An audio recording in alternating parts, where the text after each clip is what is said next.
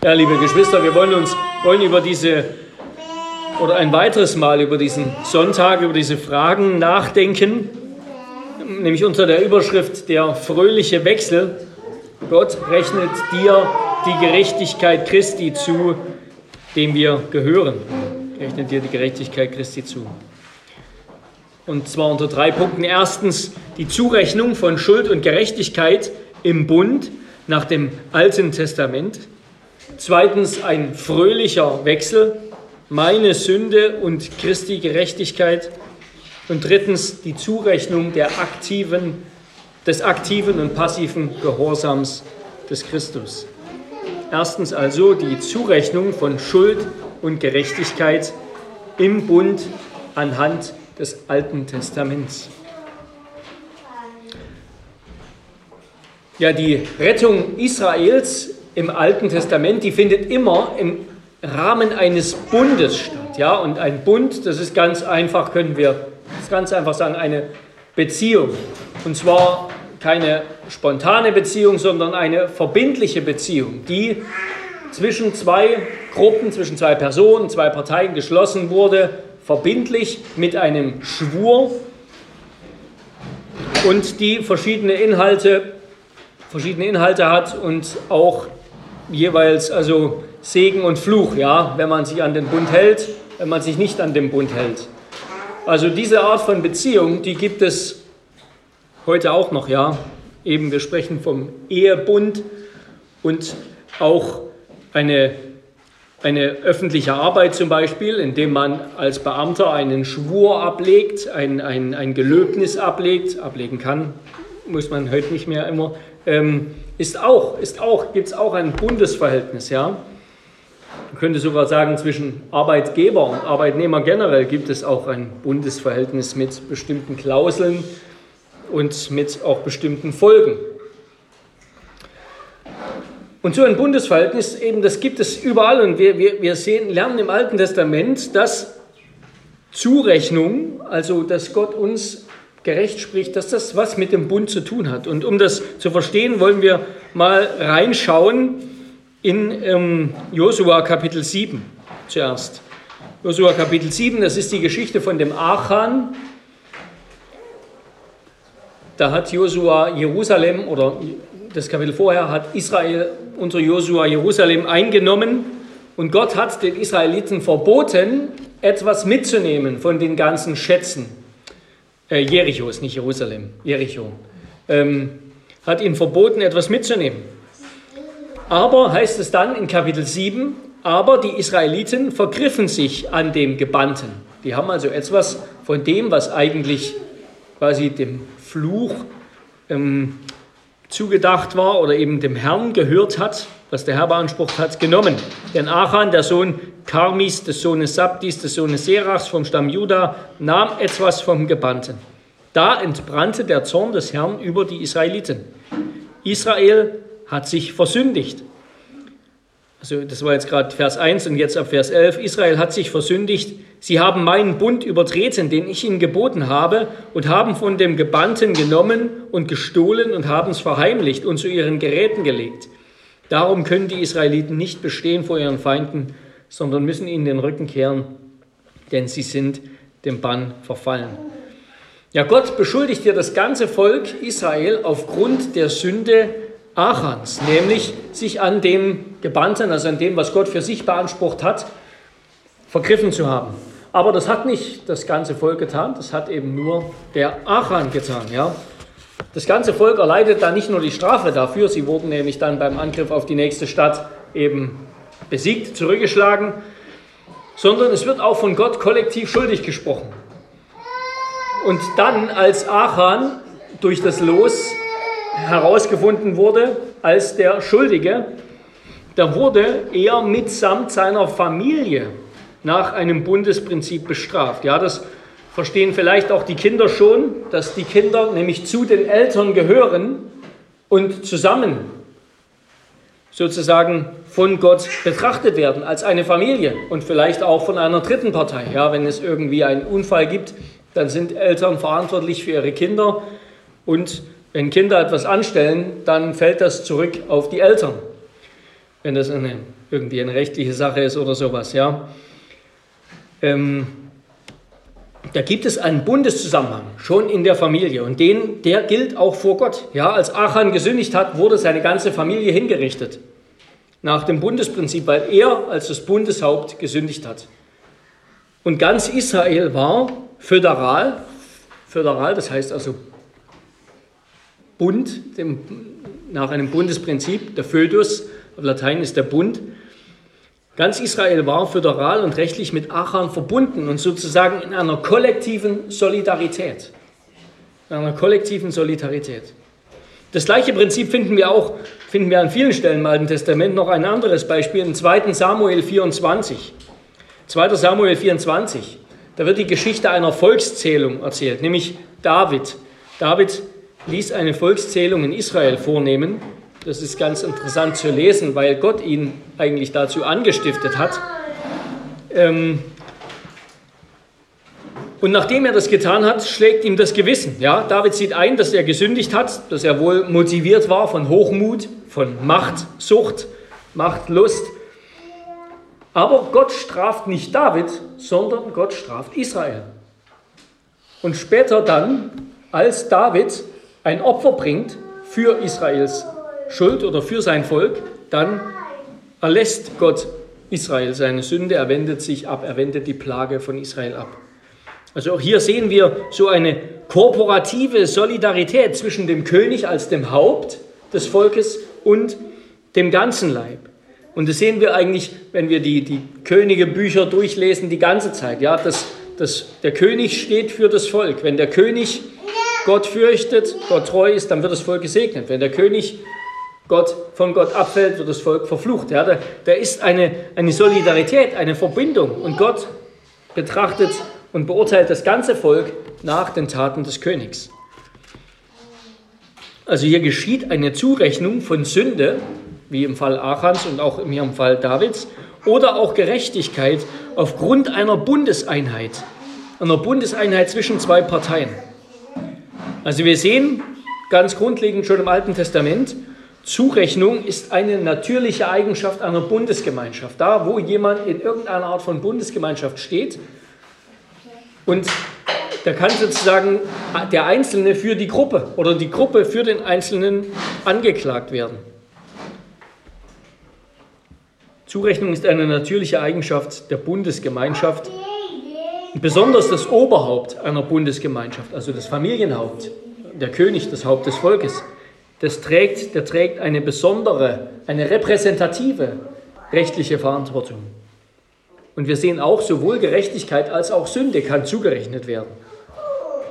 Und da will ich zuletzt noch kurz auf eine dritte Stelle verweisen, nämlich Levitikus 16 und den, Größen, den großen Versöhnungstag. Ja, Levitikus 16, das ist dieser eine Tag, wo Aaron oder wo der Hohepriester in den Tempel, in die Stiftshütte gehen kann, in das Innerste des Heiligtums und dort ein Opfer für Israels Sünde bringen kann. Und da heißt es darüber, Levitikus 16, ich denke ab Vers 21 ist das, dann soll Aaron seine beiden Hände auf den Kopf des Tieres legen, den Kopf eines Bocks und eines Bockes und über ihm bekennen alle Missetat der Israeliten und alle ihre Übertretungen, mit denen sie sich versündigt haben, und soll sie den Bock auf den Kopf legen und ihn durch einen Mann, der bereit steht, in die Wüste bringen lassen, dass also der Bock alle ihre Missetat auf sich nehme und ihn in die Wildnis trage und man schicke ihn in die Wüste. Also durch diese Praxis der Handauflegung, da wurde im Alten Testament sowohl Autorität übertragen, ja, so hat Mose Josua eingesetzt, indem er ihm die Hände aufgelegt hat, das haben wir heute immer noch, bei einer Amtseinsetzung, bei einer Ordination wird, geschieht sozusagen die Übertragung von Autorität im Namen Gottes durch die Handauflegung, durch die Praxis der Handauflegung. Es wurde aber auch Sünde übertragen. Ja, und so hat Aaron im Namen des Volkes dem Tier, dem Sühnopfer, durch Handauflegung die Sünde des Volkes übertragen. Aaron selbst hat vorher ein Opfer für sich gebracht. Ja, er war sozusagen immunisiert gegen und hat dann die Sünde des Volkes auf, auf das Tier, auf den Bock gelegt. Und der hat sie in die Wüste getragen und hat das Gericht dafür, hat ja die Strafe dafür erlitten. Auch hier also Zurechnung, findet Zurechnung statt, nämlich vom Schuldigen auf ein Opfer. Also wir sehen schon im Alten Testament, dass Gott auch rechtlich immer im Rahmen eines Bundes handelt. Die Bundeseinheit im Volk bzw. zwischen dem Volk und Gott, die bildet eine ganz wichtige Grundlage der Zurechnungslehre. Wenn zwischen zwei Parteien Sünde oder Gerechtigkeit übertragen werden soll, was häufig im Rahmen irgendeines Streites, einer Auseinandersetzung, eines Rechtsstreits, wie wir das letzte Woche gehört haben, stattfindet, dann geschieht das immer im Rahmen eines, einer Bundesbeziehung. Ja, wenn zwischen zwei Parteien Gerechtigkeit oder Sünde zugerechnet werden soll, dann geschieht das immer im Kontext einer Bundesbeziehung. Das Alte Testament kennt also bereits ein Konzept der Zurechnung von Schuld oder Gerechtigkeit. Und das, das ist die Grundlage für das, was wir dann im Neuen Testament finden, für das, was Paulus dann erklärt und auslegt. Und damit kommen wir zum zweiten Punkt, ein fröhlicher Wechsel. Meine Sünde, Christus und seine Gerechtigkeit. Oder meine Sünde und die Gerechtigkeit Christi. Ja, letzte Woche, da haben wir über die Rechtfertigung gesprochen. Wir haben gesagt, dass die Rechtfertigung in der Gabe der Gerechtigkeit Gottes besteht. Ja, und dass die, die Näherbestimmung in einem Text eben das Wort Glauben ist. Ja, wenn Paulus in seinen Briefen von der Gerechtigkeit Gottes und dem Glauben spricht, dann wird uns deutlich, dass es die Gerechtigkeit, die Gott uns schenkt, durch den Glauben. Aber diese Gerechtigkeit, die Gott uns da schenkt, das ist nicht die wesentliche Gerechtigkeit Gottes selbst. Ja, das ist nicht Gottes ihm eigene Gerechtigkeit, ja, sozusagen seine göttliche, sein göttliches, ewiges im Recht sein, sondern es ist die Gerechtigkeit eines Mittlers. Ja. Gott rechnet uns keine göttliche Gerechtigkeit zu, sondern eine menschliche, ja, die, die der Mittler Jesus Christus erworben hat. Deshalb musste er Mensch werden. Ja, das alles wird ausgeführt in unserem Katechismus. Fragen 12 bis 19. Ja, warum musste der Mittler Mensch sein? Warum musste er ein gerechter Mensch sein? Und so weiter. Es wird uns eine menschliche Gerechtigkeit zugesprochen, die der Mittler erworben hat. Und in Römer, im Römerbrief in Kapitel 5, Vers 18 bis 19, da spricht Paulus von der gerechten Tat und dem Gehorsam Jesu Christi, die er dem Ungehorsam Adams und der Ungerechtigkeit Adams gegenüberstellt. Paulus stellt also die gerechte Tat, den Gehorsam Jesu gegenüber dem Ungehorsam der Ungerechtigkeit Adams. Das könnt ihr mal mit aufschlagen, Römer 5, Vers 18 und 19. Römer 5, Vers 18 und 19.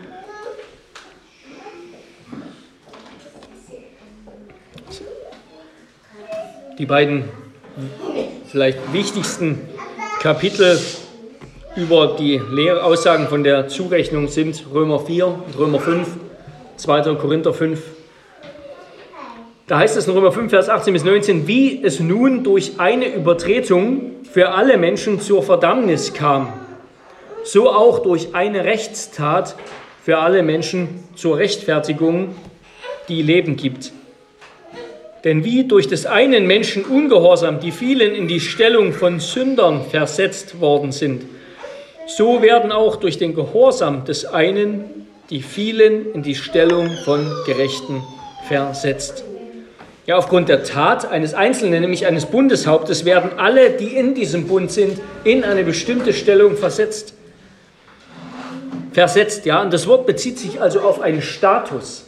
Es bezieht sich auf einen bestimmten Status. Sünder oder Gerechter. Und hier wird wieder, was wir auch heute Morgen schon angedeutet haben, hier wird so eine ganz grundlegend, ganz grundlegende unserem individualistischen Denken kritische Lehre angesprochen. Nämlich wir sind Sünder oder Gerechte, weil wir dazu gemacht, weil wir in diesen Zustand versetzt worden sind. In Adam oder in Christus. Das ist die Aussage der Bibel. Ja, wir fangen nicht bei Null an wenn wir geboren werden, sondern wir sind in einen Zustand versetzt.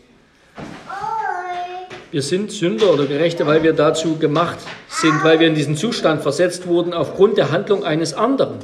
Ja, das Wort versetzen, das liegt nicht, die Betonung darauf liegt nicht auf, dem, auf der Handlung einer Person oder auf den Methoden, auf den Instrumenten, wie jemand in einen Zustand kommt, sondern ganz auf dem Status selbst. Da ist jemand als gerecht betrachtet, da ist jemand als Sünder betrachtet.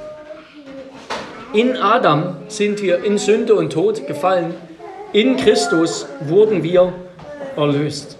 Die Handlung eines Einzelnen resultiert, die Handlung eines Einzelnen resultiert in einem bestimmten Ergebnis für viele.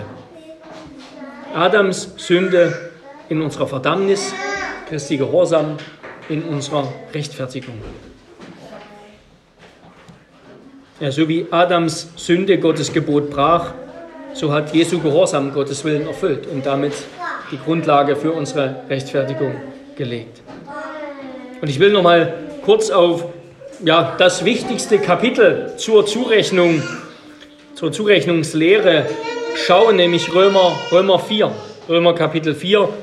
Wir können jetzt nicht das ganze Kapitel lesen, aber in diesem Kapitel kommt der Begriff des Zurechnens, im griechischen Logizomai, kommt das zwölfmal vor. Wir lesen einfach nur mal die Verse 2 bis, 2 bis 8. Römer 4, 2 bis 8.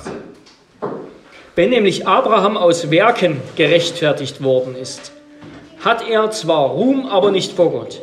Denn was sagt die Schrift? Abraham aber glaubte Gott und das wurde ihm als Gerechtigkeit angerechnet. Ja, das ist das. Wer aber Werke verrichtet, dem wird der Lohn nicht aufgrund von Gnade angerechnet, sondern aufgrund der Verpflichtung. Wer dagegen keine Werke verrichtet, sondern an den glaubt, der den Gottlosen rechtfertigt, dem wird sein Glaube als Gerechtigkeit angerechnet. Ebenso preist auch David im Psalm 32 den Menschen glückselig, dem Gott ohne Werke Gerechtigkeit anrechnet. Das ist dann Zitat, glückselig sind die, deren Gesetzlosigkeiten vergeben und deren Sünden zugedeckt sind. Glückselig ist der Mann, dem der Herr die Sünde nicht anrechnet. Abraham glaubte Gott und es wurde ihm zur Gerechtigkeit gerechnet oder angerechnet. Ja, Gott hat Abraham seinen Glauben zur Gerechtigkeit angerechnet. Das heißt, er hat auf der Grundlage des Glaubens das gewährt, das Urteil gefällt, das normalerweise nur auf der Grundlage von Werken, von einer Handlung getroffen wurde. Wir lesen im Alten Testament einmal von im vierten Buch Mose von dem Pinehas oder Phinehas, der hat als Israel von Gott abgefallen war im Götzendienst, da hat er den Götzendienst beendet. Er hat zwei Götzendienstler, Diener, einen Israeliten und eine Moabiterin, ähm, ja, quasi gerichtet, ja, mit einem Speer aufgespießt. Und Gott hat ihm gesagt, diese Tat, die wird ihm, später lesen wir das dann im Psalm 106, das wird ihm als Gerechtigkeit angerechnet. Ja, diese Tat, diese gerechte Tat. Das ist sozusagen der normale Vorgang. Aber hier bei Abraham sehen wir, er hatte keine gerechte Tat, die er vor Gott vorweisen könnte, die ausgereicht hätte, um ihn zu rechtfertigen.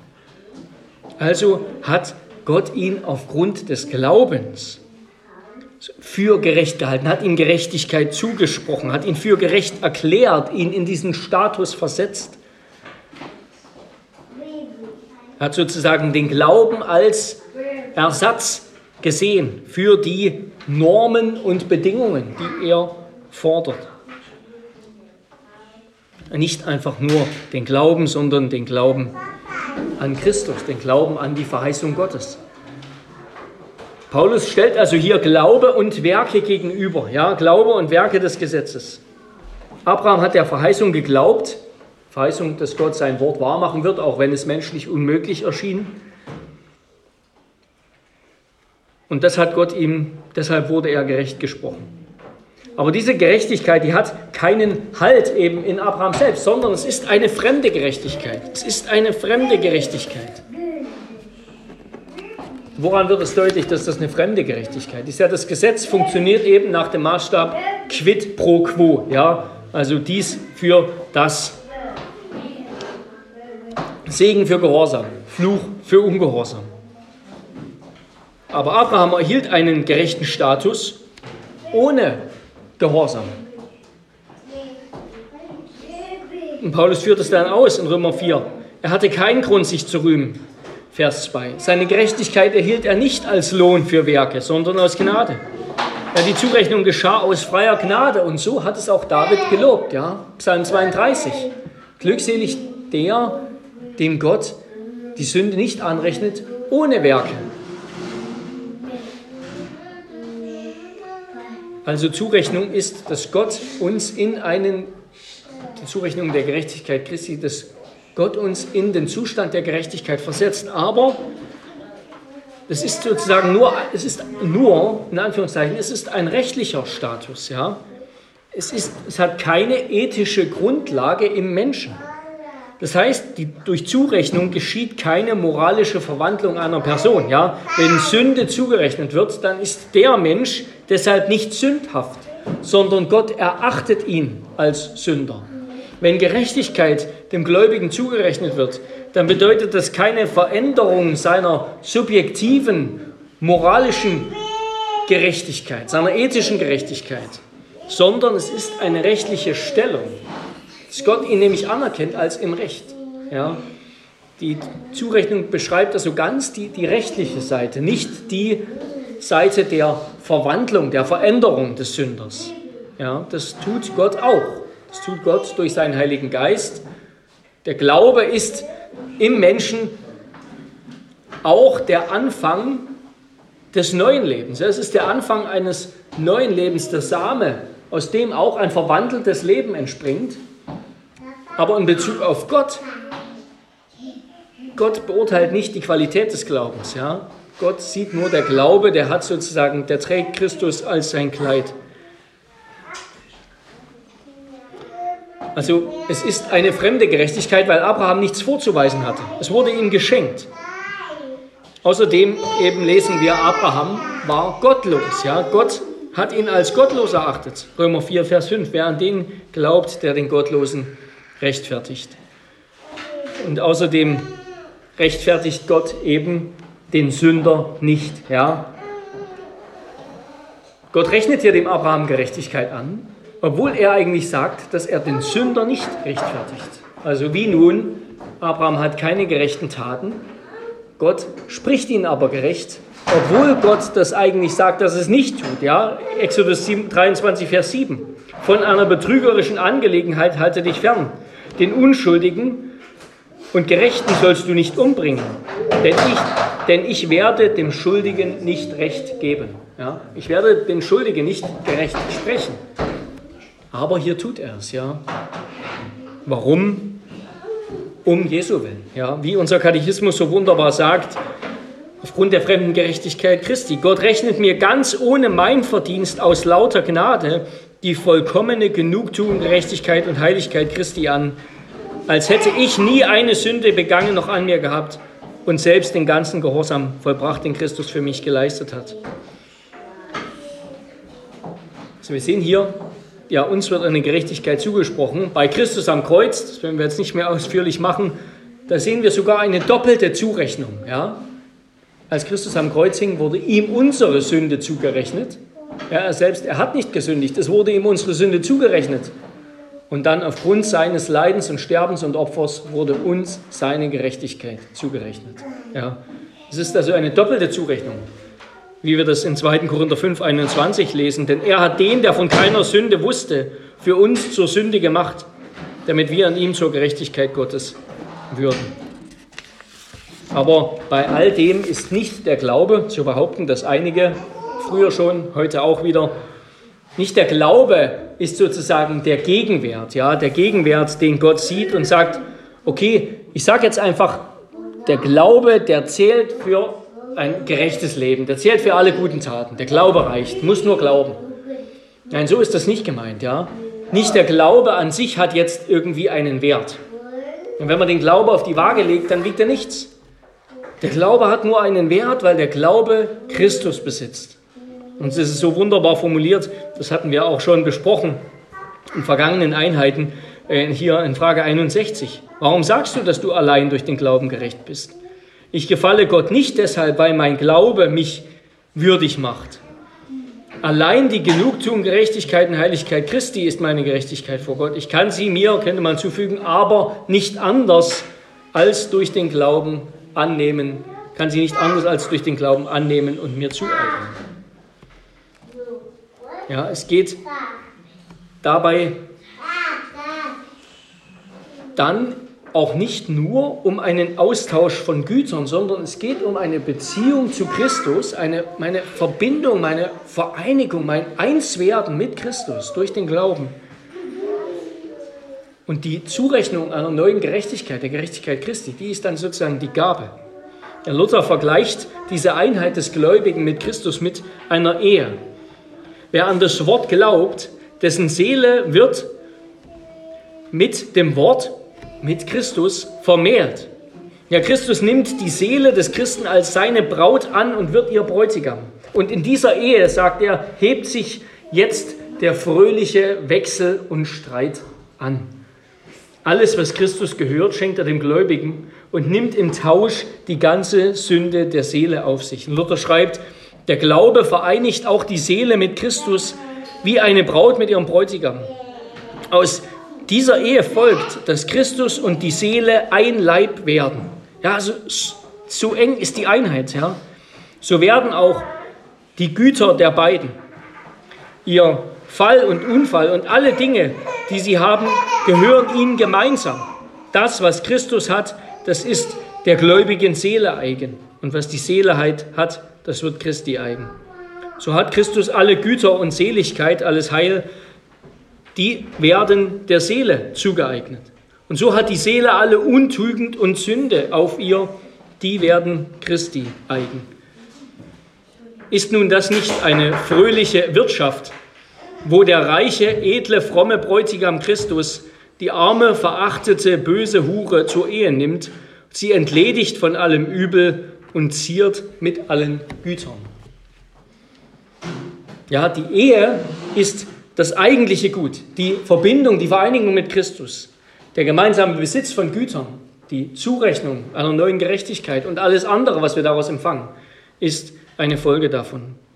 Ja, wir können, wie es von einigen behauptet wird, manchmal gesagt wird, bei der Lehre von der Zurechnung, da ginge es nur um einen Austausch von Eigentum, als ob die Person völlig uninteressant wäre, ob das jetzt Christus ist. Es geht einfach nur um den Austausch von Sünde und Gerechtigkeit. Nein, es geht um die Einheit, um die Gemeinschaft mit Christus. Und aus dieser Gemeinschaft entspringt, dass alles, was ihm gehört, unser wird. Und alles, was uns gehört, und das ist nichts Wertvolles, er nimmt. Und diese, diese Einheit, diese Gemeinschaft, die bleibt für ewig bestehen. Ja? Für alle Ewigkeit wird Christus die Quelle unserer Gerechtigkeit sein, ja? auch im Himmel. Für immer. Wir werden niemals unsere eigene Gerechtigkeit haben oder das Leben selbst verdienen. Christus wird immer unsere Gerechtigkeit bleiben und immer unser Leben sein. Es wird immer sein Leben sein und immer seine Gerechtigkeit. Aber er, er schenkt sie uns, ja, es schenkt sie uns, er hat sie uns geschenkt. Und das ist eben keine, wie es manchmal vorgeworfen wird, das ist keine rechtliche Fiktion, ja, als ob Gott quasi nur die Schilder austauscht. Vorher stand eben ein Schild Sünder drüber und jetzt dreht er einfach das Schild rum und sagt, ja, jetzt ist er gerecht. Eigentlich ist es immer noch der gleiche Halunke sozusagen, aber ich habe jetzt quasi die Bezeichnung ausgetauscht. Nein, es ist nicht nur eine rechtliche Fiktion.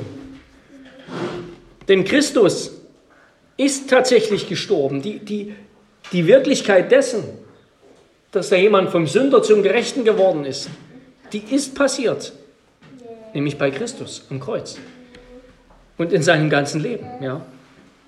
Christus ist tatsächlich gestorben, er war tatsächlich gehorsam, er ist tatsächlich gerecht und hat alles getan, was zu diesem Urteil vonnöten ist. Wer das Konzept der Zurechnung ablehnt, wer das Konzept der, der Stellvertretung, der Bundesstellvertretung, dass also einer im Bund für den anderen eintritt, wer das ablehnt, der verliert das ganze Evangelium. Ja. Dass nämlich nicht mehr wir alles Gute tun müssen und wir genügend, nur genügend glauben müssen und genügend ansammeln müssen, damit Gott uns rettet, sondern Christus hat es getan. Christus hat es getan. Dass Christus als Stellvertreter der Gläubigen gestorben ist und ihnen diese Realität zugeeignet wird, das ist nicht weniger real als sein Tod am Kreuz. Ja. Die, die Wirklichkeit hinter dieser Zurechnung ist Christus, sein Leben und sein Tod. Und das ist eben, das ist nicht nur eine anfängliche Rechtfertigung, auf die wir dann danach irgendwie noch was aufbauen müssen, sozusagen erstmal eine Basis und jetzt musst du noch ein bisschen gute Werke drauf ansammeln. Das ist die vollkommene Gerechtigkeit. Das ist die Gerechtigkeit, auf der, aufgrund derer wir in den Himmel eingehen werden. Ja? Das ist ganz wichtig. Da gibt es leider auch bekannte Leute, zum Beispiel John Piper, die da immer wieder falsch liegen und immer wieder das verdrehen. Ja? Die Rechtfertigung ist nicht nur eine anfängliche Gerechtigkeit und dann kommt es, gibt es später noch eine Rettung, ein in den Himmel kommen sozusagen. Und dafür braucht es irgendwie noch mehr. Nein, dafür braucht es nicht mehr. Denn uns wird nicht nur alle Sünde vergeben, sondern auch alle Gerechtigkeit Christi angerechnet. Und damit komme ich zuletzt noch ganz kurz ähm, zum dritten Punkt. Vielleicht machen wir das nochmal ausführlicher extra, nämlich die Zurechnung des aktiven und passiven Gehorsams Christi. John Owen fasst das ganz kurz zusammen, ähm, was Rechtfertigung eigentlich ist. Es ist die Nichtanrechnung von Sünde und die Anrechnung der Gerechtigkeit Christi. Ja, das ist die Rechtfertigung. Die Nichtanrechnung von Sünde, die Vergebung von Sünde also und die Anrechnung der Gerechtigkeit Christi. Der eine Teil ist also die Begleichung für Sünde, die Vergebung. Der andere Teil ist die Anrechnung einer positiven Gerechtigkeit, wie sie das Gesetz verlangt. Wir könnten jetzt hier durch das Gesetz, durch das Alte Testament gehen und sehen, Gott verlangt völligen Gehorsam. Ja. Das Opfer ist immer nur eine Notlösung, ja, wie, wie es im 1. Samuel heißt, Gott will Gehorsam, nicht Opfer. Das Opfer ist nur die Notlösung, wenn die Liebe, wenn der Liebesgehorsam fehlt. Aber Gott verlangt völligen, positiven Gehorsam. Sein Gesetz verlangt, dass wir alles tun, was er geboten hat. Denn so hat er uns gemacht, dass wir das vermögen, dass wir, dazu sind wir geschaffen. Ja, das Opfer kann den Gehorsam niemals ersetzen, kann niemals die Verpflichtung zur vollkommenen Liebe ersetzen. Und genau hier kommt Christus ins Spiel. Ja? Wenn uns nur die Sünde vergeben würde, da könnten wir befürchten, da könnten wir befürchten, dass wir wieder in der Situation Adams sind, ja? dass wir wieder vor einer Bewährungsprobe stehen. Aber genau das wird nicht der Fall sein. Christus hat diese Bewährungsprobe erfüllt. Er hat den Gehorsam vollbracht. Er hat das Gesetz erfüllt. Wir müssten jetzt hier eigentlich, um das zu verstehen, wieder nochmal zurückgehen und schauen, ja, warum, warum war Adam verpflichtet? Weil Gott mit Adam in einem Werkbund war, wie wir es in der reformierten Theologie sagen. Weil Gott von Adam gefordert hat, iss nicht von dem Baum, dann wirst du gesegnet. Wenn du von dem Baum isst, wirst du verflucht.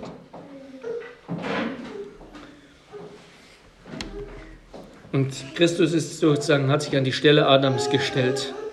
Und aber Gehorsam, war Gehorsam, erfüllte alle Gerechtigkeit. Und diese, diese Gerechtigkeit Gottes, die wird dem Gläubigen angerechnet. Und auch das wird in Römer 5, 16 folgende, 15 folgende deutlich. Ja, Die Rechtfertigung besteht im Empfang der Gerechtigkeit als Gabe.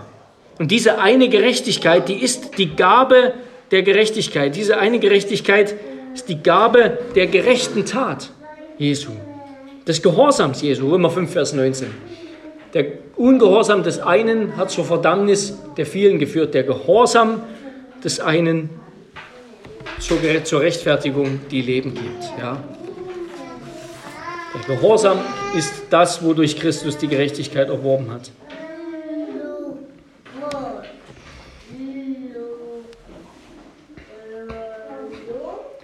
Christus hat viel mehr gewonnen, als Adam verloren hat.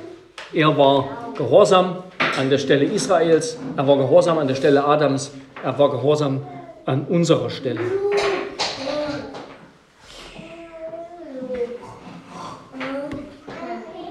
Ja, Christus litt am Kreuz und er litt während seines ganzen Lebens und er war am Kreuz gehorsam und er war während seines ganzen Lebens gehorsam. Ja, wir können seinen ganzen Gehorsam als einen Leidensgehorsam beschreiben. Das wird auch in unserem Katechismus so gesagt, in Frage 37, ja, dass Christus während seines ganzen Lebens besonders aber an dessen Ende litt. Und so war er auch gehorsam. All das, das können wir nicht auseinanderstückeln, sondern das ist eine Einheit. So heißt es in Philippa 2, Vers 8, in seiner äußeren Erscheinung als ein Mensch erfunden, erniedrigte er sich selbst und wurde gehorsam bis zum Tod, ja, zum Tod am Kreuz. Und dann Vers 19, darum, weil er gehorsam war, darum hat Gott ihn auch über alle Maßen erhöht, ja. Christus wurde gerechtfertigt, das heißt, seine Auferstehung ist seine Rechtfertigung. Christus wurde gerechtfertigt, weil er gehorsam war, weil er die Gerechtigkeit vollbracht hat. Wir werden gerechtfertigt, weil Christus gehorsam war, weil uns seine Gerechtigkeit geschenkt wird. Wir werden erhöht aufgrund seines Lohnes. Ja. Christus hat ein Werk im Gehorsam vollbracht und dafür Lohn empfangen. Uns wird dieser Lohn geschenkt, dieser positive Gehorsam Jesu geschenkt und zugerechnet. Eben geschenkt in Form einer Zurechnung. Und das ist, das ist die wunderbare, das ist die, ja, die, die wunderbare Basis des Evangeliums. Ja. Wenn wir an das Kreuz denken, an die Kreuzigung Christi denken, dass dort neben ihm ein Verbrecher hing, einer der Schächer, also der Räuber. Der eine hat, ihn, hat über ihn gelästert, der andere hat ihm gesagt, weißt du nicht, dass, dass wir gerechterweise hier hängen, dass wir schuldig sind, er aber unschuldig. Und dann hat er ihn gebeten, hat er ihn gebeten, dass er, dass er an ihn denken möge, dass er seiner gedenken möge. Und überhaupt könnten wir jetzt auch darauf eingehen, das Wort Gedenken, ja, Gedenken ist erinnern. Das ist im Alten Testament immer ein Bundesbegriff, ja. Gott erinnert sich seiner Verheißungen, Gott gedenkt seiner Bundesgnade, Gott gedenkt seines Bundes. Hat also ihn gebeten, dass er aufgrund seiner Bundesverheißungen an Abraham, die Christus erfüllt hat, ihn annehmen möge. Ja, und das ist, das ist die wunderbare Botschaft der Rechtfertigung. Dieser Räuber am Kreuz, der wenige Minuten später gestorben ist, der hatte keine Gelegenheit mehr zu irgendeinem guten Werk oder irgendeiner Wiedergutmachung. Und er hätte selber seinen Glauben wahrscheinlich als, als allerletztes Jahr als, ein, als einen angemessenen Gegenwert für das ewige Leben macht. Das hat er schon getan. Er hat gefleht. Das war seine letzte Hoffnung. Und das ist es, ja. Wir werden ganz und gar und vollkommen erlöst. Aufgrund dieses Gehorsams des leidenden Gottesknechts Jesus Christus. Ohne den aktiven Gehorsam Christi gäbe es keine Hoffnung. Amen. Amen. Herr unser Gott, wir wollen dich loben und preisen, dass du uns, himmlischer Vater, so sehr geliebt hast, dass du deinen vollkommenen, heiligen, gerechten Sohn dass er nicht nur Mensch geworden ist, dass du ihn nicht nur auf diese Erde gesandt hast, dass er, auf der er gehorsam war bis zum Tod, sondern dass du ihn auch hingerichtet hast, um unser Willen. Herr, das, was du Abraham nicht zugemutet hast, Herr, das hast du selbst getan. Du hast deinen Sohn als ein Opfer gebracht.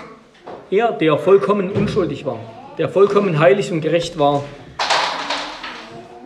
ganz für uns zu unserem Heil. Und wir danken dir, Herr Jesus Christus, dass du deine Gerechtigkeit und dein Gut und dein, dein so teuer erworbenes Leben, dass du es nicht für dich behalten hast, sondern dass du es so freigebig und großzügig austeilst und uns schenkst.